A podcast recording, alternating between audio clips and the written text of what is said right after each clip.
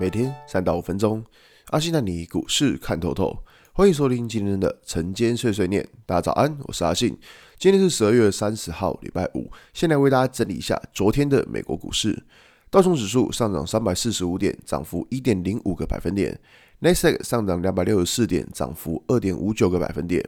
S&P 五百指数上涨六点七三点，涨幅一点七九个百分点。费城半导体指数上涨八十一点，涨幅三点三二个百分点。所以美股四大指数都是一个蛮强力的上涨的情况啊。那主要原因在于两个，就是昨天公布的，就是青领失业金人数是大增的，那代表说整个美国的失业率是有上来的。那我们知道嘛，现在美国最担心最让人担心的就是失业率不上来，因为如果失业率不上来，大家都有工作，那变成说通膨就会一直维持在一个相对高的位置。所以昨天这公布青领失业救济金的人数是大增的情况之下呢，大家就会对于联准会未来的政策会比较有信心一点，就觉得诶可能不会明年维持整年的高利率。那再来就是呃，从昨天就是呃跟大家提到关于说有一架班机它从中国要飞往米兰，然后机上的乘客过半都是确诊的，那只是说在有新闻传出说哦这个确诊并没有出现所谓的变种病毒，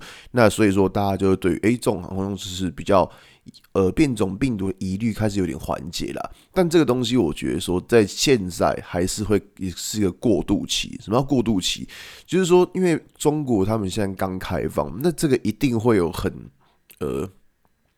庞大的传染，对，因为你看呢，想一将一窝蜂人全部放出去之后，觉得那个传染一定会有，所以短期有看一下，就是不管是中国或是在全世界，可能都会有出现类似这种的状况。好，那我们回到线图来看，像昨天的这一根上涨，其实真的是。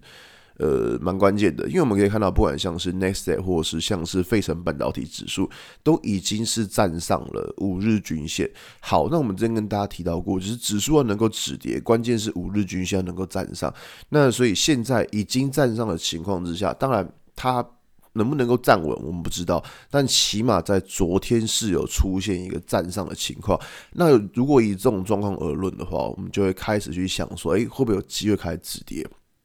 因为其实你看，像我们在昨天的影片就跟大家提到说，诶，就是如果说在这个地方扣底值越来越小，那我们应该是来关注说指数到底能不能够止跌。如果指数能够止跌的话，那当然。个股它就有可能可以跟着被带动，那因为现在的情况是说，行情要大涨，其实呃要跟跟着要波段性的上涨，其实不太容易，可能是涨一下之后，诶，往上它可能就是一个开高走低，或是往上就遇到压力，所以变成说等到往上再去追。你的风险就会比较大，我觉得这个是在大家接下来要注意。所以说，其实，在现在的操作而言的话，大概就是会去思考这件事情，就是说，呃，当指数往上之后，因为很容易遇到上方压力，所以说你的进场点要抓得比较好。那如果说真的有些股票是，呃，我今天往上冲了很多的话，那就尽量不要去追了，就是找那种还没有发动。会以还没有发动的为主，大概是这样来想。只是说在今天或在最近这种行情，因为像昨天美股大涨嘛，